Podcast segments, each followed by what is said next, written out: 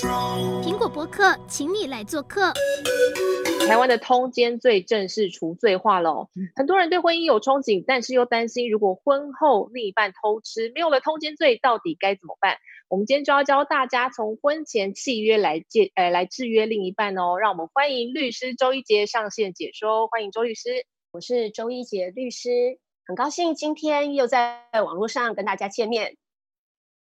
是，其实讲到婚前契约，可能很多人会觉得说，诶，既然要结婚，应该是两个人感情正好的时候，你怎么会去揣测到对方可能婚后会有偷吃啊这些不轨的行为？嗯、不过，其实现在离婚率越来越高，我问一下律师，是不是其实签婚前契约的人也越来越多？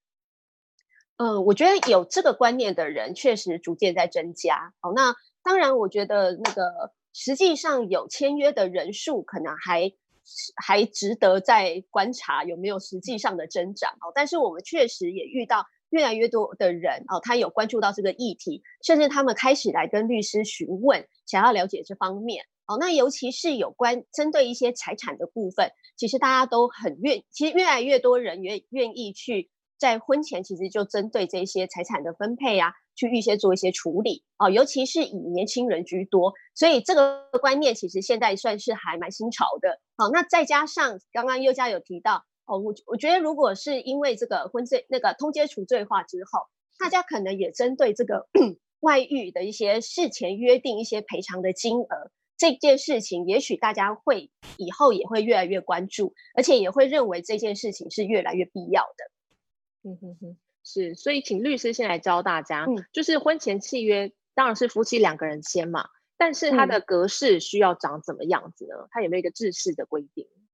好，呃，婚前契约它其实大家不用把它想得很复杂啊、呃，它就是一个一般的所谓的契约。那契约它就是只要有两个人啊、呃、共同啊、呃、把想要约定的事情写清楚，然后双方签名，其实它就是一份有效的契约啊、呃，而且。婚前契约，它其实就是针对好双方讲好的任何的事情，其实都是可以写的。大家不要认为说，哎，我今天是那个有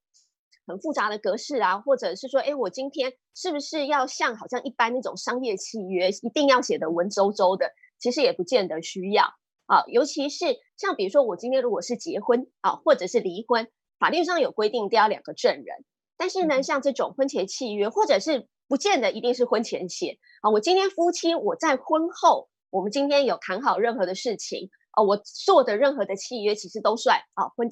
这个所谓的婚姻契约，它其实都不见得一定需要有证人。那当然有证人，当然一定是会比较有保障啊。比如说至少呢，我加上一个证人之后，他不会有说，哎，未来大家去争执说，哎，那个不是我签的啊，或者那个时候是你逼我签的啊，实际上我不愿意。比较不会有纠纷啊，但是他并没有说我今天一定要证人哦，所以有的时候其实像这种呃，我们刚刚讲嘛，诶，我今天这个有关外遇的一些赔偿的约定，我是不是一定要婚前哦来立契约哦？我现在如果因为很多人现在已经都是结了婚了，突然发现诶，这个通奸除罪化了，诶，我现在写来不来得及？当然一定来得及啊，尤其是很多诶这种。很多人他是可能哎，先生或者是太太，他其实已经外遇过一次或者是两次了。哎，你现在觉得说糟糕，以后我少了一个这个刑事偷窃罪的手段可以运用。那如果是现在赶快啊要求他补血，其实也都还来得及。好，那你有的时候说，哎，我今天可能我临时要去找个证人来，可能来不及，没关系。就像我们刚刚说的，哦，这个契约它并没有说我一定要有证人。甚至是说，我不需要说经过公证才会有效，并不会啊。我只要今天赶快回家，就跟另外一半开始谈，谈完的把它写下来，双方签名，通通都是有效的。真的，所以大家今天要好好的看这一集哦，把它学起来。不管你现在还没有结婚，或是正在婚姻中，赶快来听听律师怎么说。嗯、所以律师内容到底该怎么写？嗯那因为我们其实我就说，今天主要大家会想要思考这个问题，可能主要是针对这个防止外遇的这件事情嘛。好，所以呢，如果说针对这个啊，我不管说是婚前契约或者是婚姻契约有关啊，我希望去防止对方外遇，那当然第一个啊，也就是所谓的外遇条款，就是说，哎，因为现在大家发现一件事情，说，哎，我如果说没有这个刑事的这个手段啊，有时候可以稍微。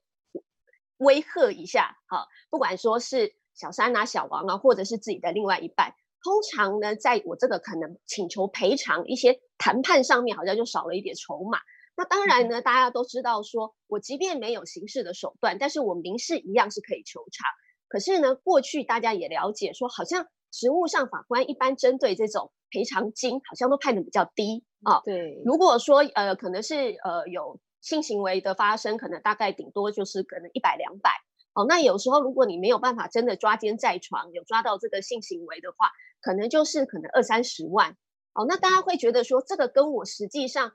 有配偶外遇所受到的这个精神痛苦，实在是好像且不相当的状况。对，所以呢，这个时候就可以利用这个夫妻之间的一些契约约定，事先把这个所谓的外遇赔偿金额啊，定一个比较高额的这种赔偿哦，让这个另外一半，第一个他可能他就会比较不敢啊，不好，我真的没有钱。你如果呢这个定说外遇赔偿，我每次，而且记得要写每次哦哦，每次抓到就。罚五百万哦，那这样大家可能就会怕，我哪来的五百万可以赔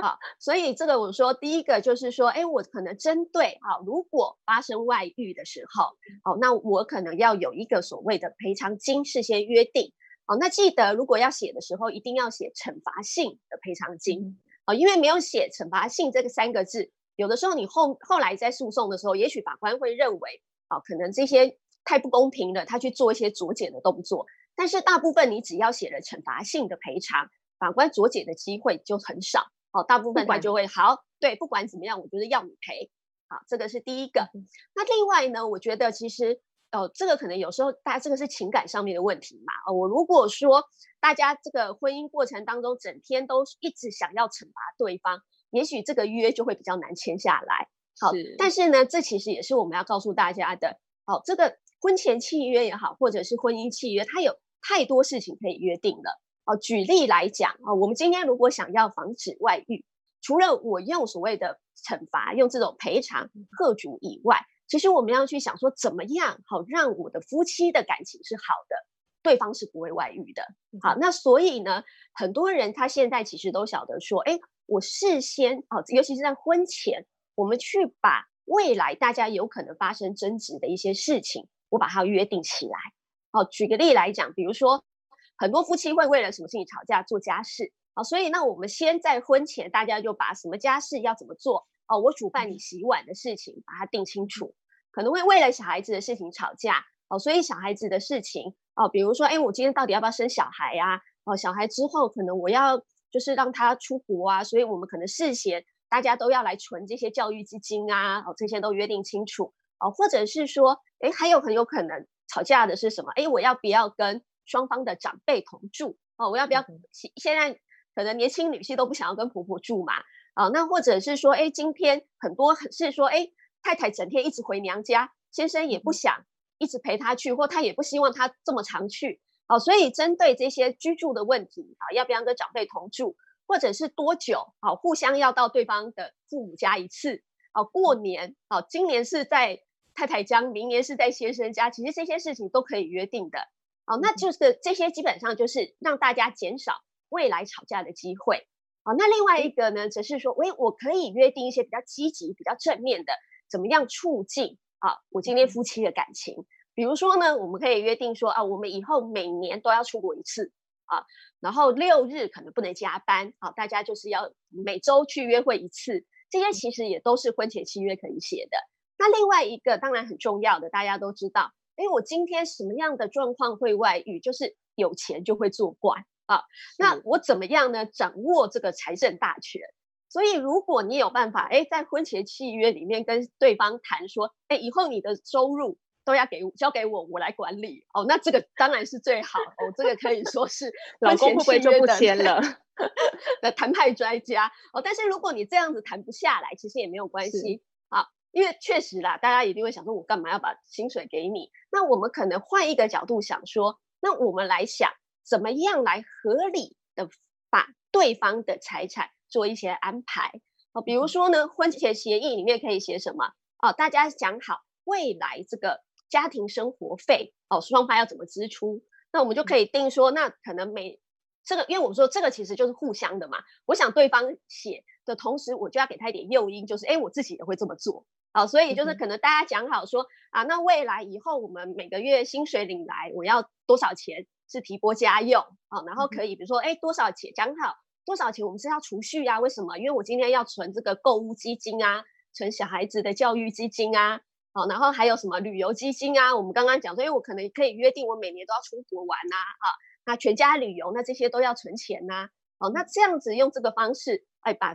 这个。另外一半的薪水做好这些规划之后，他自己剩下的零用金可能就不多了。好，甚至是有的时候，这个夫妻之间呢，还可以约定什么？啊如果说太太，呃，现现在可能比较少啦，过去其实蛮多的。哦，太太可能结婚之后，她就在家里全职做这个家庭主妇。那你还可以约定说，哎，你先生每个月你要给我多少的，法律上叫自由处分金啊，一般大家就是叫做什么私房钱。好，你可以事先约定啊。你叫我放弃这个婚前很好的工作，在家里专心照顾小孩，那你总要给我一些保障吧？啊，你给我一些这个私房钱，或者是约定好说，哎，什么样的状况你要赠予我一些财产？哦，比如说我如果生的小孩哦，你要给我那个一栋房子，类似这种状况。哦，像那个香港很多豪门都会这样子嘛。哦，媳妇生一个就送多少？嗯、对，对哦，这些如果都事先约定好的话。哦，我把这个另外一半的财产都已经规划好，你每个月钱一进来，哦，就要做这个做这个做那个做那个，他就没有钱可以去外遇了。是律师刚刚说的都是婚前契约里面可以写的，但是会不会有些人就是想说，有哪一些无效的情况？比如说，我们可以要求、嗯、老公可以要求老婆说，哎，我一个月要几次性行为吗？这个是 OK 的吗？好，呃，基本上这个你如果要写，不会不行。啊，就是说，哎、欸，因为这个，我像我们刚刚讲嘛，我们可以有一些促进大家的感情，就是。说，哎、欸，我们约定说，可能我们这个性行为啊要比较多啊，要比较要几次啊，哦、啊，但是如果你是约定说，哎、欸，你性行为一个一周一定要几次，不然就离婚，哦、啊，这个可能就不行，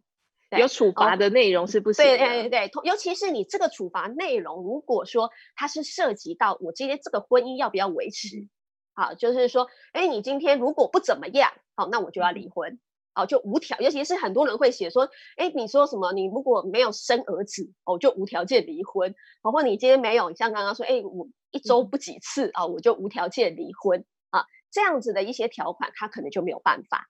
对，就是第一个，他会涉及到说，因为大家还是认为说，婚姻是一个比较神圣的。好，他既然是双方有一个这个承诺，他就你就不能够事先已经预设说，哎，我怎么样，我们就要离婚啊？或者是有一些他会去约定说，哎，你怎么样？比如说你外遇，你就要无条件放弃监护权啊。这一类的话，可能一般你涉及到小孩子的监护权，啊，法院他们也会认为说，你不能够随便去，因为小孩的照顾啊、监护这些，它其实有一定的公益性的啊。我今天不能够大家好像。我提前我就想要去放弃，想要去剥夺这些条文都要小心，都有可能会是无效的啊。但是如果说我今天只是写来，像我们刚刚说，哎，我今天不没有一些所谓后面一些会违约啊、会惩罚的一些条款，我只是单纯就很希望说，哎，我们就是希望要生小孩，好，所以可能大家要努力一点，好，就是要比如说要比要有比较多的亲密行为啊，好，或者是说大家可能就是哎。其实很多人，我今天啊，我为了想要备孕，他确实，我可能要常常出去玩啊，在一些比较放松啊，哦、嗯，比较开心的状况之下，那些当然是没有什么不能约定的。了解，律师，那请问一下哦，就是刚刚有讲到说，如果外遇的话，嗯、对方就要给你多少惩罚性赔偿金？嗯、那是不是外遇的这个程度也是要把它写清楚？到底是手牵手啊、亲吻啊，还是怎么样的状况？嗯，好，就是。对，没有错，就是说，因为今天那个，其实像我们过去大家都知道嘛，如果说像是刑事上面的通奸罪，它是确实一定要有性交的行为哦，它才会构成。但是所谓的民事赔偿，其实对于法院来说啊，它都是只要有所谓一般这个法律上面是讲说，它只要有逾越这个正常社交哦，它就是可以就是请求赔偿。所以同样的，我们通常在契约里面去那个。赚你的时候，大家也是会去讲哦，针对这个外遇行为，它可能就是会包含啊这些说什么牵手啊、拥抱啊，好，然后当然性行为一定也是的嘛。那以及说他在一些这个通讯上啊、简讯啊、哦 Line 呀、啊、这些，他只要有一些比较暧昧、比较亲密的对话，其实也都算。好，如果说是这样子的话，它构成它就可以来请求赔偿。好，那另外的话，可能也可以提醒大家注意一点，就是说，因为现在其实大家哦，手机这个一些通讯太太发达了。哦，那就这个部分，其实也确实很多现在哦，在抓对方有。没有一些外遇行为，都会涉及到，哎，我去看对方的什么赖对话记录啊，哦，或者是看他手机里面储存的这些有一些亲密照片呐、啊，甚至是有性爱影片呐、啊，哦，之前其实有一段时间，你要告通奸罪，很多的证据来源都是这种性爱影片，啊，那针对这个部分，他其实有的时候会遇到一个问题，就是说，哎，你偷看对方的手机的时候，哎，他会不会有这个妨碍秘密的问题？哦，所以以前其实很常有，就是哎夫妻互告的状况，而可能一方告这个就是通奸啊，另外一方反告所谓的妨碍秘密。所以未来其实大家，哎你在你想告对方通奸而没有已经没有这个罪的时候，那你就要更小心哦，不要你没有办法告对方，对方反而可以告你所谓的妨碍秘密。所以有的时候呢，呃，如果这个在相关的这个不管是婚前协议或者是婚后的这个。呃，婚姻协议里面，大家可以去约定好说，哎，这个互相这个手机的这个，比如说有没有密码哦，或者是这些社群的这个软体的密码，都要互相告诉对方。好，那或者是说要跟对方这个报告行踪啊，哦，有一些这样子的约定，基本上就是等于是说，哎，我有权利可以去查看哦对方的一些这个通讯记录，未来比较不会有这个妨碍秘密罪的问题。可是真的有人婚前契约这样写吗？会不会 另一半觉得你这样子还没有结婚你就怀疑我，然后甚至连我的手机什么你都要看，会不会太过分了？嗯，好，呃，我觉得第一个其实这个也是为什么我们刚刚一直在告诉对告诉大家说，哎，你不要觉得说我的婚前契约我就是只要定这个外遇条款而已啊，因为它其实你可以找其他的理由哦，因为像我们刚刚说，哎，我今天可能大家比较重视的是什么？大家重视的是。哎，我婚后要不要跟长辈住？我今天是住哪里的问题？大家可以用其他双方确实，你会觉得说对方其实也想要谈哦，也想要约定好的事情先来谈。好，那等双方已经有写这个婚前契约的意愿的时候，哎，那可能我们再说，哎，那实际上我们应该要再多加一点呐。哦，比如说大家都说呀，就是要约定一下这个外遇的部分呐。哦，约定一下这个家，有些人还会约定说，哎，你不可以打我啊。啊，家暴，不然你打我的话也是要赔钱呐、啊，或者是什么？哦，就可，而且我们说这些条条件都是互相的哦，不是我只怀疑你有外遇，所以我想要限制你。同样的，你也在限制我嘛？哦，我也会就是对，所以你我们如果定了的话，我也不会外遇啊，我也不会打你啊。哦，大家都把这些约定清楚。那当然有的时候涉及到说，哎，我今天如果真的对方不愿意签，哦，就大家会觉得说，啊，你今天 一直怀疑我，好像不太好。哦，那我们也是说，这个契这个约定，它不见得是只有婚前可以签的啊。很多人针对这一类的外遇的这个赔偿的这些条款，它是在什么时候签？它是在抓到对方第一次外遇的时候签的。好，因为其实大家都知道，其实会外遇的人常常都是很多次的。好，所以有的时候他可能哎抓到你抓到第一次的时候，他求你你就原谅。然后呢，他可能第二次哦，他又求你，你又原谅。等到你最后不想原谅的时候，前面的证据通通都没有，因为你都没有留啊，你都没有这个，就是原谅就原谅了，好像就算了。那其实呢，我们都发现这种有关一些外遇的一些赔偿啊条款，它什么时候最容易签下来？就是当对方第一次外遇被你抓到啊，他希望原谅你原谅他的时候，这个时候其实你要他签什么？哦，你要他。割地赔款，他大部分他都会同意，所有的财产都给你，对，什么财产都给你啊，以后保证绝对不会再犯啊，如果再犯怎样怎样怎样啊，然后他绝对不会跟这个女生怎再有什么样的接触啊，哦，这些基本上都是在他可能第一次偷吃被抓到的时候，你让他赶快签下来，否则其实有的时候就我们的经验啊，这种惯性，他基本上他第一个他很有可能会再偷吃，而且通常偷吃越多次，后面就会越耍赖。你越后面越要叫他去赔偿，或再叫他去签任何东西，或者是你等到后来你想要再叫他给你看手机，那个绝对都是最困难的。所以这种时候就是最好写说，如果你再被抓到下一次的话，你名下的财产全部都给我，是这样子吗？嗯，对，这样子可以，或者是基本上我们还是会比较建议啊、呃，因为你全部的财产到底是什么意思？哦、呃，到底是我现在签的时候的财产，还是我到时候在外遇的时候的财产，还是我提告的时候的财产？有时候比较不明确啊、呃，所以我们还是会比较建议说，哎，如果你今天你要约定，然后你未来怎么样？第一个当然最简单的是你直接约定金额，好像我们刚刚讲，哎、嗯，我今天可能就直接约定你就赔一次赔五百，一次赔一千啊，或者是多少？那另外的话，当然是如果已经既有的东西啊，比如说你们就是有一间房子，也可以直接约定说，哎，你如果外遇的话，哦，就是门牌号码台北市啊什么路什么号的房子，你就是要赠与给我，嗯、或者是你就是要赔偿给我，好，这样会比较清楚。好，那或者是像我们刚刚也有讲说，哎，你要掌控老公的财政大权嘛，那所以呢，比如说就是可以约定，比如说他现在已经外遇了，那这个就不要再下一次了哦。如果是他已经外遇，已经被你抓到了，就从现在开始哦，你的所有的薪水统统都要给我啊，头，然后让我这边来支配，而且呢，可以约定什么？说，哎，我来支配，支付完家庭生活费用以后，如果有剩的话，还是送给我啊。所以他也不能说没剩的他要拿去花不行，哎，还有剩他要拿去花不行啊，就是有剩。还是送给我，对，是那因为律师刚刚有提到说，大部分签婚前契约很多是针对财产的部分去做一些规划，嗯、所以到底财产的部分该怎么写会对自己比较有利？嗯，好，呃，第一个当然是还是看自己的需求啦。好，像像我们刚刚有提到说，哎，比如说如果说，哎，你另外一半会希望你婚后不要再继续工作，啊，在家里做家。庭主妇照顾小孩的话，那一些像这种呃家庭生活费啊、小孩子的学那个教育费啊，哦，或者是这个我们刚刚说的给这个太太的私房钱所谓的自由处分金，这些都一定要约定清楚啊。这个是第一个。那另外一个当然是针对说，现在其实很多年轻人哦，他们现在因为可能都是双薪哦，也不会说因结婚之后就不工作，那大家对于自己的财产的独立性哦，他们就会比较要求。所以现在有一些人呢，他写婚前契约啊，其实我们遇到蛮多会想要来写婚前契约的案件，都是为了想要做这个财产制的约定啊，也就是约定夫妻结婚以后的财产是分开的哦，就是采用那个分别财产制这样子的法，那个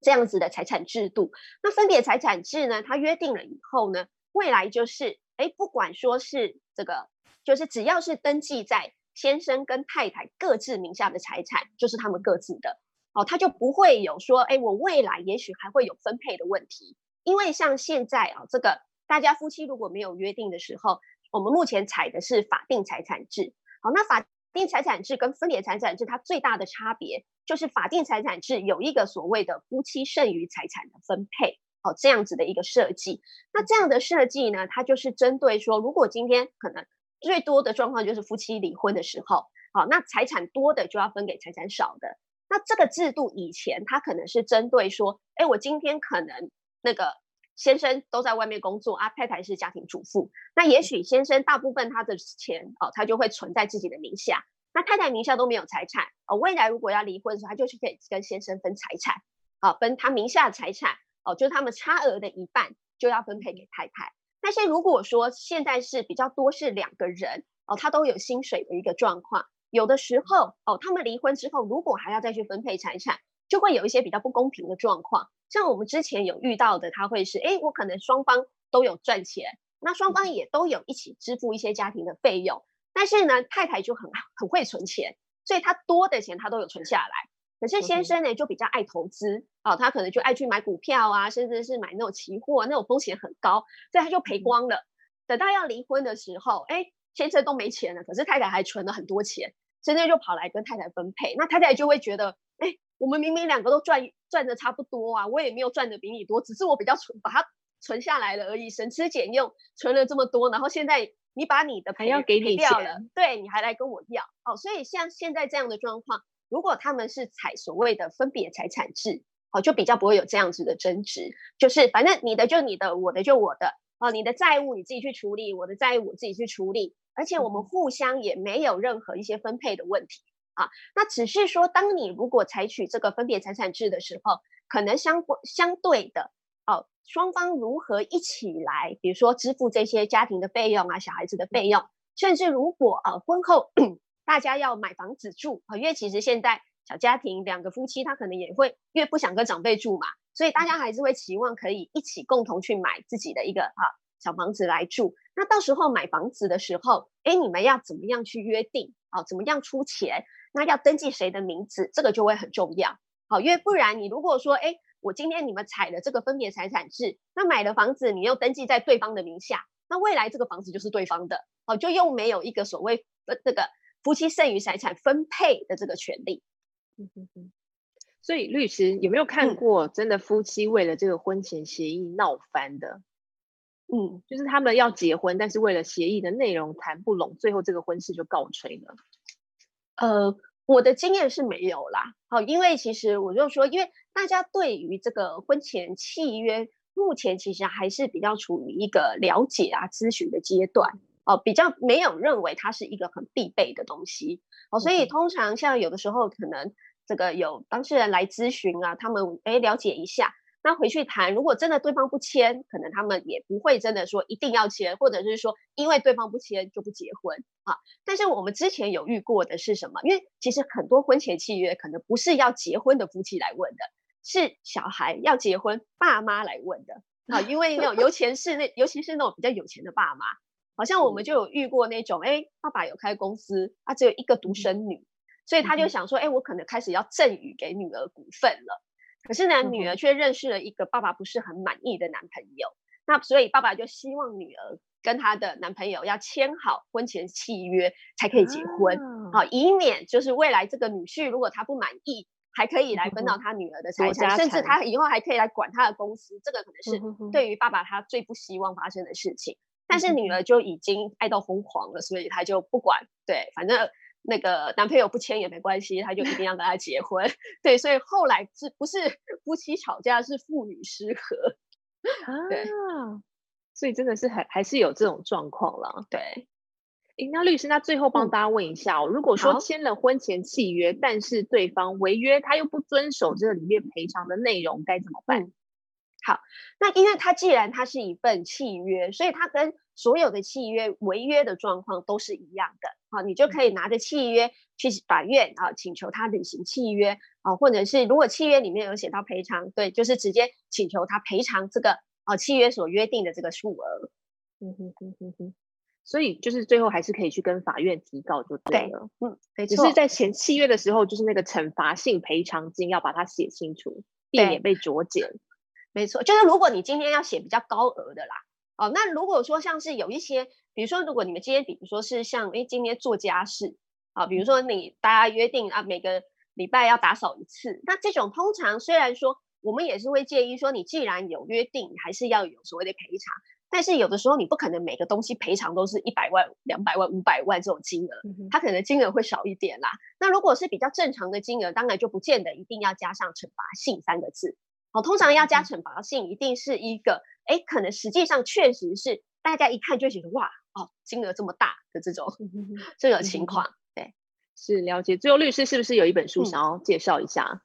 对，啊，这本书啊，这个它叫做《聪明结婚，聪明离婚》。好，那他是我跟呃我们所长苏家红律师和温小平啊、呃、作家一起所写的一本书。那它主要呢，像我们刚刚提到，包含这些婚前契约啊，或者是外遇赔偿啊，哦，怎么样去收证啊？它其实在这本戏这本书里面都有详细的介绍啊、呃。大家如果有兴趣的话啊、呃，可以去买来看看。